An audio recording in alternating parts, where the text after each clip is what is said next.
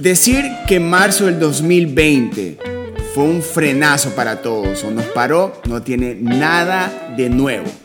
Pero las historias que existen de quienes se reinventaron o se pararon o esperaron o se, adaptaron son varias. Por eso tengo una, uno de los artistas que en realidad mutó, evolucionó, creció durante este 2020. Mauro Samaniego, vocalista de Dapón, de la tripulación de osos y de su proyecto en solitario, está aquí en el podcast de Ruidosa Caracola. Mauro, mi brother, bienvenido. Gracias, gracias por invitar. Estamos a pocos días de haber lanzado 2020. ¿Cómo te sientes por hasta ahora? Súper bien. Eh, la verdad me ha sorprendido mucho el cariño que, que he recibido de la gente. Eh, he visto que a veces es súper complicado hacer que, que la gente un poco ponga atención a lo que está saliendo porque hay tanta música saliendo todo el tiempo, eh, todas las semanas. Y es chistoso porque por eso mismo decidimos eh, lanzarnos a, a, sacar el disco un miércoles y no un viernes como, como es, es usual, ¿no? Y no sabíamos qué iba a pasar, pero, pero creo que ha sido muy bacán por eso mismo, porque justo lanzamos en un, un, día en que la gente no lo esperaba y que quizás había un poco más de espacio para que la gente pueda como poner atención, escuchar el disco, prestarle oídos y, la reacción ha sido increíble, entonces me siento súper bien. Un álbum increíble, Mauro, pero vámonos primero a la razón por la que existe este álbum.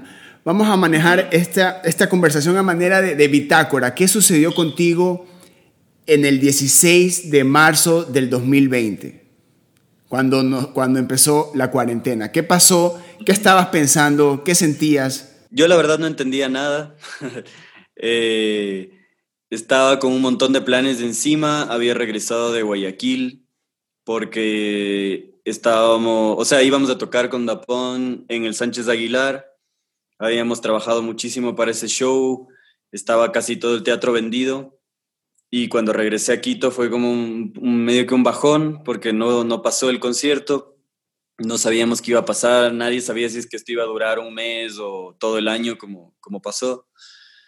Entonces, nada, creo que estaba como un poco, un poco desorientado de, de todo y con un montón de cosas encima. Igual también emocionado por, por, por este show de Dapón, que yo hubiera pensado que, que se iba a reanudar más rápido de, más rápido de, lo, que, de, lo que en verdad eh, iba a pasar, ¿no? Eh, igual, por cierto, ese concierto sí iba a pasar, pero la, la, cosa es que tenemos que esperar que todo pase, ¿no? Y aparte de eso, estaba a punto de terminar mi disco, el cual lo había trabajado casi dos años. Eh, estaba trabajando con un ingeniero de mastering súper, súper denso de, de Canadá y, y, la cosa estaba sonando increíble. Entonces, nada, estaba súper emocionado y de repente nos cayó todo esto, ¿no? Uno de los primeros golpes que es, real, tuvo la, la pandemia, fue el, la cancelación o en el momento del, del concierto de Dapón que yo también iba a ir, que de hecho era uno de estos momentos yo creo que muy esperados de ver este formato de Dapón que todos en algún momento lo, quisiera, lo queríamos escuchar. Ya para ti como artista, a medida que iba pasando el tiempo, eh, tenías planes, ya habías lanzado sencillos como solista, como maratón, y también habías lanzado videos, ya la tripulación está, había anunciado que iba a lanzar material también. ¿Cómo, ¿Cómo fue a medida que iban pasando los días? Tú como persona, ¿cómo ibas asimilando todos estos procesos? Yo creo que iban pasando los días y, y, bueno, yo pasé la pandemia, el inicio de la pandemia con, mi, con mis bandas, ¿no? Pasé con Paola, con la Tri y con otros amigos músicos. Vivimos en comunidad todo ese inicio de la pandemia y siempre estaba esta conversación de ¿y, ahora qué va a pasar? ¿Y, ¿Y qué hacemos? Y era claro que ya no se iba a poder tocar y era claro que ya no íbamos a poder hacer los, viaje, los viajes que queríamos hacer. Entonces intentamos un poco eh, estar tranquilos al principio, ¿no? Eh, quizás también, eh, no sé, eh, no ponernos a nosotros en primer plano, porque sabíamos que muchísima gente estaba sufriendo, había muchísima gente muriendo, Eh, era un, un, problema que era muchísimo más, más grande que cualquiera de nuestros planes. Entonces, inicialmente lo que nosotros hicimos fue esperar, eh, enterarnos sobre qué es lo que estaba pasando y medio que la música pasó a un segundo plano los primeros meses completamente. Pero también en ese, en ese momento, en esa época, lanzas otra vez con Paola Navarrete. Este fue, esta canción fue el inicio para que tú empieces a aceptar o decidir de que quieres llevar este año de manera artística por otro rumbo. Sí, bueno, otra vez quizás fue una, un resultado de haber meditado mucho sobre lo que estaba pasando y también el hecho de, pensar en cómo nosotros como artistas podemos aportar de alguna manera a la situación, porque también había esa impotencia de que aparte de que no podíamos realizar nuestro, nuestros planes, también eh, todos los días te despertabas con una noticia horrible de cuánta gente estaba muriendo y, y todo el caos que había, ¿no? Entonces otra vez para mí fue un resultado de, de, ponernos a pensar cómo, cómo aportamos, así sea con un granito de arena, así, con, con un poco de plata que quizás parezca no, no tanto, pero es mejor que nada. Entonces, eso es lo que simbolizó ese tema. Y también, bueno, aparte de, de hacer eso, creo que no, me, me dio una lección a mí de que realmente podemos, si bien no podemos girar, podemos grabar, podemos aprovechar el tiempo para para hacer música en casa y la gente estaba, estaba dispuesta también a escuchar, que eso también fue súper bonito porque no sabíamos si la gente quería realmente escuchar nueva música o, qué mismo y, y la reacción fue súper positiva. Entonces, creo que eso fue un, algo inicial eh, para mí de, de, desempolvar canciones, de grabar demos, de, de, ver qué más se podía hacer, ¿no? La opción de crear un álbum o de tener un sencillo o tener un EP? ¿Fue inmediato decir un álbum o fue un proceso o a medida que tú estabas creando y produciendo estas canciones en, en esta intimidad obligada? ¿Qué fue primero? ¿Deciste voy a hacer un álbum o vamos a ver cómo va evolucionando esta creación? Yo creo que fue un proceso completamente. Eh, eh, otra vez fue parte de este proceso, la canción, otra vez. Y también el hecho de que, bueno, mi disco se terminó, se finalizó y estaba listo para, para, salir a, inicios de la pandemia. Entonces yo estaba creativamente agotado al inicio del año. Eh, había terminado mi disco, había terminado el show de Dapón, eh, habíamos hecho todos los arreglos de cuerdas con el Feli Andino, eh, que es tecladista de la banda, y había terminado el EP de Tripulación de Osos, que también estaba listo. Entonces, creativamente estaba completamente agotado y lo único que quería era como estar tranquilo, eh, disfrutar de, haber terminado esto, y, eh, pero sabía que no iba a poder tocar, entonces fue como una obligación. Yo me obligué a mí mismo como a seguir intentando buscar qué más se podía hacer y como me sentía drenado para crear cosas nuevas inicialmente, empecé a revisar estas canciones viejas que, que estaban en mi compu y que no las había abierto desde el 2015, 2016 habían canciones del 2013, canciones que nunca, nunca tuvieron un lugar, nunca funcionaron con banda, eh, nunca en ese tiempo quizás no me gustaban tanto y ahora que las volví a escuchar em, empezaron a tener otro sentido. Entonces lo, inicial fue eh, escuchar de nuevo esas canciones, ver qué se podía hacer, jugar un poco con esas canciones, tocarlas de nuevo, rearreglarlas, grabar en mi casa. Y todo, era, todo esto eh, pasaba mientras mientras mis amigos veían tele, cocinaban, hacían yoga, hacían ejercicio, era como que todo era eh, más que nada un juego eh, y, nunca pensé que, iban a salir, era más bien como solo distraerme un poco, ¿no? En ese tiempo también estuve aprendiendo a tocar piano, intentar distraerme un poco y ese fue lo inicial y después empezaron a, empezó a tomar forma esto, ¿no? Y, y al inicio iba a ser un EP. Dije, bueno, quizás es tiempo de sacar estas canciones. Eh, eran seis canciones y dije, bueno, va, a ser un EP. Y eh, mientras iba haciendo, dije como, todavía no me cierran estas canciones de esta forma. Eh, son muy viejas, yo ya no hago música de este tipo, estoy en otra página de mi vida y empecé a crear estos pasajes instrumentales que están dentro del disco, que son eh, intenté darles eh, un sentido de fotografías de mi vida en, este tiempo, ¿no? De, quedarme todo el día en, la casa en pijama, o qué es lo que simboliza el 2020, o cosas así, ¿no? Y eso en, terminó de, encajar con, estas canciones que, que significan mucho y tienen mucha fuerza, pero necesitaba algo actual. Entonces ahí se cerró como un disco. Algo que interesante que, que, logras al momento de que empieza el disco, es como que estás encapsulando este año.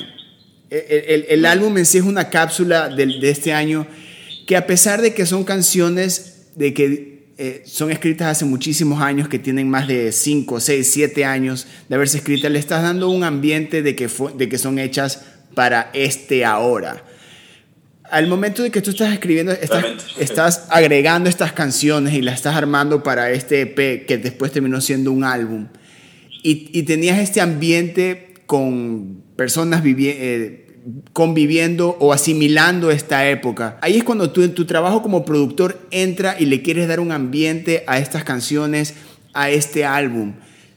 Si ya estabas haciendo un álbum, hiciste un EP con la Tri, hiciste tu álbum, estabas en un estudio, acostumbrado al ambiente del estudio de grabación, ¿cuál fue el reto de, de hacer estas canciones en la casa, con gente, en un ambiente de que te sacó también de la zona de confort? Sí, bueno, es que todo fue tan orgánico que no fue, eh, lo importante de entender este trabajo es que no fue algo tipo voy a hacer un álbum y tengo que darme contra estas... Eh, contra estas dificultades, sino más bien este, eh, voy, a, voy a intentar jugar un poco con mi música y creo que algo eh, que me despertó de nuevo este sentido de, de, crear fue que en ese tiempo salió el último disco de Fiona Apple, eh, que se llama Fetch the Bolt Cutters. Discaso, brother. Y, y, ese disco de lo que más me gusta es que ella utiliza, no utiliza muchas veces instrumentos de percusión, sino se escuchan mesas, y se escuchan claps y se escuchan fierritos y se escuchan cosas así. Dije, wow, esto como, esto realmente es lo que más me gusta de este disco y es algo que yo tengo en este espacio. No puedo, quizás no tengo una batería o todos los instrumentos, pero tengo mesas y tengo ollas y tengo cucharas y tengo arroz y tengo comida y tengo y un montón de cosas que tienen como carácter sonoro súper eh, súper especial y que puede ser parte de este concepto de retratar lo que es estar, lo que es haber estado en casa todos los días en este año, ¿no? Entonces, más que dificultades, empecé a ver que habían cosas interesantes con las que yo podía canalizar estas canciones. Y aparte de eso, eh, no sé, como estas canciones simbolizan una parte súper eh, juvenil de mi vida, en el que hablo sobre querer estar con una persona, o, no sé, quizás hay una canción que, que, la escribí en una relación a distancia que tenía, pero de repente en este año todos estamos a distancia, no podemos ver a nuestros amigos, no podemos ver a nuestra familia, y empezó a tener un sentido de, de, de este, de este sentir colectivo, de no de estar en soledad, de no, de no poder hacer una vida normal con la gente que queremos. Entonces ahí em, empezó a cerrarse un concepto que englobaba este año y que creo que todos nosotros nos podemos eh, identificar sin importar dónde hayamos pasado. Para ti, recordar, revivir, volver a esas canciones para grabarlas de nuevo, sacarlas al aire, ¿qué significa para ti ese proceso o, también sirvió para ti como para ver cómo has evolucionado, volver a ese lugar, traerlas acá? para ti, ¿cómo, cómo te movió persona, sentimentalmente, cómo te movió ese proceso? Yo creo que eh, más que nada me hizo aceptar una parte de mí mismo que, que quizás no me, no me gustaba como músico. Eh, realmente yo nunca quise ser cantautor, pero de alguna manera esa es mi esencia. Yo soy cancionista, yo escribo yo escribo letras y, y, canciones, ¿no? Y siempre a mí me gustó mucho más el lado de, yo qué sé, tocar con una banda de rock, o que todavía me gusta, o sea, siempre voy a tener esa parte, pero esencialmente lo que yo soy es cantautor y creo que quizás por esto estas canciones no me cerraban porque no quería aceptar esa realidad de que, de que bueno, esto es, esto es eh, una, una parte muy importante, si no es la más importante de, de mi persona musical o artística.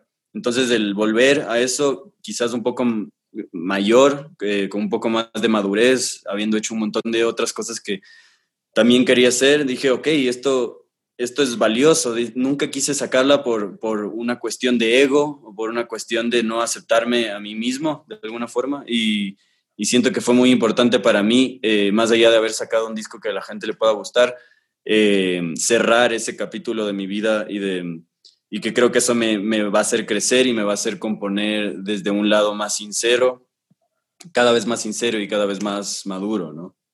Algo que es, eh, a título personal te puedo decir de que se vio de manera externa cuando anunciaste que, ibas, que lanzaste, estabas lanzando estos sencillos que habías regrabado, que no eran parte del álbum que ya tenías planeado lanzar. Hubo como este de que, ok, sabemos que Mauro Samaniego hoy va a hacer algo con la Tri, ya venía haciendo algo con la Tri, hoy va a hacer algo con Dapón, hoy va a seguir lanzando estos, estos sencillos que son parte de un álbum que ya está hecho. Lanzas esto nuevo, que le da otro ambiente, que también existe el reto también para quienes consumimos tu música, queríamos escuchar esto, pero para ti, crear este álbum en una época donde cada persona tuvo una historia o una razón para aceptar la realidad, conocer lo que estaba sucediendo, pasar cada día era un reto distinto. Para tu psiquis, ¿qué significó hacer este álbum? Creo que solo todo empezó a tomar forma a medida que iba pasando el proceso de creación de este álbum. Y algo súper bacán que me di cuenta es que tiene una energía súper luminosa de alguna forma eh, y súper eh, relajante, quizás. Es como, no sé, tal vez porque venía de, un espacio de tiempo súper nostálgico y, creo que la gente que conocía estas canciones también, algo muy, muy, muy bacán que me han contado es que les, les lleva a momentos súper lindos de su vida, ¿no? Entonces, de alguna forma, creo que es un, un disco que, si bien retrata este año, apaga un poco todo lo que está pasando y nos lleva a otro espacio o a, memorias mejores o o nos hace pensar que quizás lo que viene va a ser mejor. Y, eso es algo que uno no, uno no puede planear como compositor, uno solo puede como hacerlo más sincero que se pueda en el, en, el, momento en el que estás creando de alguna forma y, y, es increíble que esto haya pasado. Un montón de cosas, entiendo de dónde viene tu pregunta, pero un montón de cosas creo que yo no lo, lo planeé o no lo tenía muy consciente, sino solo me iba dejando llevar con lo que, con lo que tenía que pasar y ya el, el momento en que esto pasa al, al, público, obviamente pasan un montón de cosas increíbles que, que, ya no estaban en mis manos, ¿no? que ya es simplemente cómo, cómo el oyente recibe este, este trabajo. Exacto, y cada, cada uno está manejando su manera de recibir todo lo que ha sucedido durante este año, con más razón la música. Ahora, tú teniendo un álbum ya hecho, lo tenías en marzo, ya tenías el álbum listo, no solo el tuyo como solista, sino también el de la Tri. Este álbum, este 2020, ¿qué, qué, qué, va a significar o cómo tú ves que vas a, a influir en tu manera de componer o en tu manera de crear en un futuro, pero sabiendo que ya tienes un álbum listo? ¿Cuál va a ser el espacio en tiempo del álbum que tiene Maratón, por ejemplo? Creo que eso es algo un poco complejo porque o sea, sí lo he pensado y hay un montón de gente, hay un montón de gente que me dijo, ¿por qué no sacaste el otro álbum antes que este? Y, yo creo que es porque para mí, dentro de mi cabeza, este álbum pasó antes que, el otro disco, ¿no? Eh, es, algo súper extraño, pero es algo que creo que solo yo, solamente yo me entiendo, pero estas canciones me parece que son como los cimientos y la base de, de de, no sé, de dónde salen los otros temas como Maratón o Sangre Viva o Juventud. Eh, me parece que esa sin duda es una evolución a, a, lo que pasa en 2020 y por eso para mí era importante sacar este disco eh, antes que el otro. Me parece que el otro yo al menos siento como una evolución a este, pero creo que sin duda este disco me, desde ya me está enseñando un montón de cosas. O sea, la reacción que yo vi ayer de, de todas las personas que, que, escucharon este disco me, me hizo sentir que, tenía que abrirme y sensibilizarme y volverme más vulnerable a la hora de componer. Quizás en los últimos años me he vuelto mucho más conceptual. Entonces digo, ok, quiero hacer un disco que sea así, yo quiero hacer una canción que tenga esta instrumentación y todo se vuelve mucho más racional. Y estas canciones del, del 2020 son todo lo contrario, son canciones súper ligeras, sin nada eh, preconcebido. Y siento que eso es algo súper especial que quizás en los últimos años había perdido y que mm, probablemente voy a, voy a considerar recuperar, ¿no? Como fluir muchísimo más a, la hora de componer y a la hora de, de, no sé, de crear música, no, no preconcebir tanto las cosas. También hablamos de que este año nos ha traído sorpresas a todos como, como individuos, como seres humanos.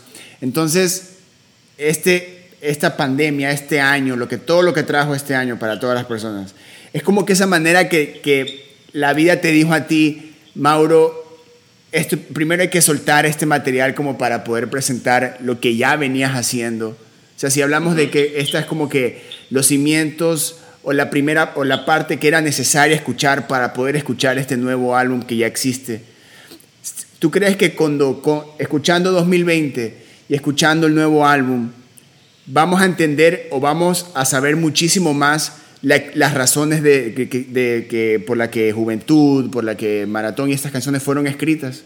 Sí, yo creo que, me, no sé, siento que es eh, algo que es cronológico y de alguna manera eh, creo que el otro álbum, no quiero como que pre, o sea, meterles un, una idea antes de que lo escuchen a ese otro disco, pero siento que el otro disco es más abierto y de alguna manera eh, un, poco simboliza el otro lado de mí, que es que yo no quiero ser eh, catalogado como un artista que hace este tipo de música, ¿no? Y eso creo que se demuestra con todo lo que he hecho. A mí no, o sea, yo después de hacer un disco de Dapón, hago un disco de la Tri y después hago microcuentos y después hago un montón de cosas y me interesa tener esa libertad artística para si el día de mañana hacerme DJ, hacerme DJ, ¿me entiendes?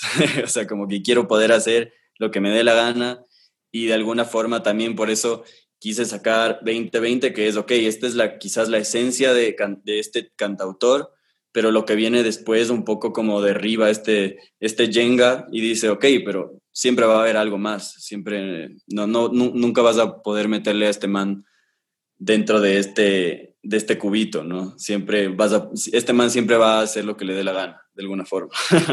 y eso es lo que quisiera transmitir de alguna manera y por eso también quiero sacar el otro disco que quizás es mucho más variado y mucho más experimental después de haber sacado este 2020. Ahora, ¿qué tan importante para ti es como hablas de que haces, haces lo que te da la gana artísticamente hablando? Eh, y también teniendo un un, una, un label ahora, un sello, donde también tienes que, tienes que involucrarte con la parte comercial de cada uno de tus productos. ¿Cómo tú vas a encontrar ese balance o cómo tú has logrado encontrar ese balance donde exista tus necesidades artísticas y ahora teniendo un sello donde también tendrás que involucrarte con la parte comercial? Sí, es, es una gran pregunta y, y me recuerda a una, una frase de este productor Rick Rubin, que es súper grande y, dice como, nunca metas consideraciones comerciales antes de terminar una obra. Eh, creo que el hecho de crear pensando comercialmente le afecta completamente a la obra y termina, terminas quitándole esa emoción o ese edge o esa cosa novedosa que pueda tener por pensar en, entrar a un, espacio en que la gente pueda reconocer y, pueda disfrutar de eso. Entonces, siento que yo siempre he hecho, he sido súper real y súper fiel a lo, que, a lo que quiero hacer y confiando también un poco en mi experiencia. Quizás si es que fuera un primer trabajo estaría mucho más en, vértigo, pero de alguna forma eh, entiendo más o menos lo que una buena composición pueda tener a mi, a mi modo de ver, obviamente, a mi gusto. Entonces, sin importar en qué género esté, siento que siempre voy a, nunca voy a sacar algo que yo considere que no está completamente bien producido, bien compuesto. Y una vez que ya que ya lo tengo, puedo, ok, eh, ¿a quién le puede interesar esto? ¿Qué, ¿Qué es lo que yo puedo hacer para potenciar esta obra? Vivimos ahorita en la actualidad en un mundo en el que ya la música no es suficiente, entonces necesitas cosas audiovisuales, videos, merch. Entonces hay un montón de formas en las que uno puede darle vida y a, una obra musical y crear interés en la gente y, crear distintas perspectivas para que la gente se pueda enganchar en algo. Entonces simplemente yo creo que es algo que yo pienso posterior a terminar un, un disco o una canción y eso me da a mí libertad artística, pero también me da un espacio de creatividad también para poder pensar en estos, en estos factores comerciales y, poder crear algo que la gente pueda, pueda percibir bien y, recibir bien y, querer quedarse con eso. Mauro, ahora para terminar, quiero que me digas en qué estado están. Dapón. Bueno, Dapón estamos eh, componiendo bastante, estamos como, no quiero, no quiero como crear hype de gana, pero estamos pensando en hacer nuevo material, un, nuevo disco. Eh, este año nos ha sentado súper bien. Eh, honestamente, creo que es una banda que necesitaba un descanso y que no podía encontrar un espacio para descansar porque siempre teníamos conciertos o festivales o compromisos por, de, toques, ¿no? Y, y, creo que habíamos pasado tanto tiempo, casi ya 10 años sin parar, que que nos hacía falta como oxigenar un poco la energía y, este, este descanso obligado nos ayudó muchísimo como para tener de nuevo ganas de tocar, eh, de nuevo ganas de componer, hacer nueva música. Entonces, eh, estamos componiendo nueva música y, nos sentimos todos súper emocionados y, y, se viene algo, algo nuevo. Eh, definitivamente. Y aparte de eso, eh, queremos retomar los conciertos con concierto eh, lo antes posible. Con la tripulación de osos tenemos que sacar el EP, el EP completo. no lo hemos sacado todavía justamente por, por, por factores comerciales, porque teníamos grandes planes con la tripulación de osos, queríamos irnos a México, invertimos muchísimo tiempo y muchísimo dinero para que eso sea nuestra plataforma de, lanzarnos a, un espacio internacional. Y no, no, pudo pasar y hemos estado viendo la manera de, hacer que esto pase con, lo que, con los recursos que podemos. ¿no? Entonces, ese disco tiene que salir ya y el próximo año y, y es probable que nos mandemos un viaje también y cumplamos con estos planes que teníamos para este año. El EP de la Tri, ¿tienes fecha? ¿Existe un momento ya, ya especulado, ya se cree más o menos cuándo va a salir todo ese material? No sabemos todavía, eh, tenemos que lanzar un single más y después de eso ya vamos a, a considerar sacar todo el, todo el EP. Eh, estamos trabajando con gente afuera, no solamente con Polymusic, sino con gente de, de México, que era con los que íbamos a hacer ese salto. Entonces ya no es tanto decisión nuestra el cuándo sale, sino todo, todo ahorita es un poco estratégico para que, para que nos vaya bien cuando se pueda seguir tocando. ¿no? Y ahora, bueno, estamos a, pocos días de ver que, que 2020 haya visto ya la luz y esté en todas las plataformas y sea totalmente tripeable, consumible, pero ese álbum que tú tienes ahí en tu disco duro, ¿cuándo sale? Todo depende de qué tan bien le vaya a 2020. Dios mío, quienes están escuchando, por favor, descárguenlo, cómprenlo todo, apuren. Porque sobre todo es como que yo quisiera sacarlo en marzo, no sé, en, en marzo, en abril. Pero también quisiera darle tiempo de vida a este, a este disco, ¿no? O sea, creo que se pueden hacer muchísimas cosas con este disco. Ahora viendo que la gente le gustó tanto, me gustaría girar, ir a, tocar esto con, eh, en distintas ciudades. Estoy ahorita tocando con, con, dos muy buenos amigos en trío acústico estas canciones y, y suena lindísimo y quisiera que la gente pueda también experimentar esto en vivo. Entonces, Sí, o sea, yo tengo paciencia, tengo mucha paciencia. Creo que este disco lo demuestra. Y, y, básicamente solo quiero que, no sé, como darle, darle lo que se merece a esta música antes de como pasar al, al, otro, ¿no? Entonces ya cuando yo sienta que este disco, ok, eh, ya tuvo que vivir lo que, lo, lo, que tenía que vivir, puedo empezar a pensar en el otro. Increíble. Mauro, siempre es un gusto conversar contigo, brother. Antes de terminar, esa recomendación, esa banda local que tú nos puedas recomendar, que, que tú escuches siempre. A mí me encanta ahorita Bardo José. Eh, ese es una banda con la que estamos trabajando en Club de Pesca y, y de verdad entró porque yo soy hiper fan. Así, yo le escribí a él y le dije, me encanta tu música. Él ya ha sacado un disco, ha sacado, sacó, sacó, ha sacado un montón de videos, es un tipo súper activo y que por alguna razón que no entiendo no mucha gente le conoce y siento que la gente tiene que prestarle un montón de atención porque es un musicazo, todo lo que hace es súper interesante eh, en videos, en, música. El disco de él sale eh, la próxima semana, entonces tienen que ponerle atención a Bardo José, es, es una bandota. Listo, Mauro. Muchísimas gracias, brother. Siempre será un gusto conversar contigo. Que felicitaciones por ese 2020, no solo por el, no solo por el álbum, sino también por el año. Este, lo has manejado, lo has aprovechado, lleno de paciencia y estás enviando un disco increíble, brother. Gracias, yo también te quería agradecer porque siempre, sé que siempre estás pendiente de, la música local y de lo que yo hago específicamente, entonces es, es increíble también conversar contigo y muchísimas gracias también por, por darme este espacio. Ahí está, amigos, amigas, Mauro Samanigo contando su 2020, no solo el álbum, sino también su año. Nos estamos escuchando en más episodios de Ruidosa Caracola. Yo soy Eric Mujica. Nos vemos.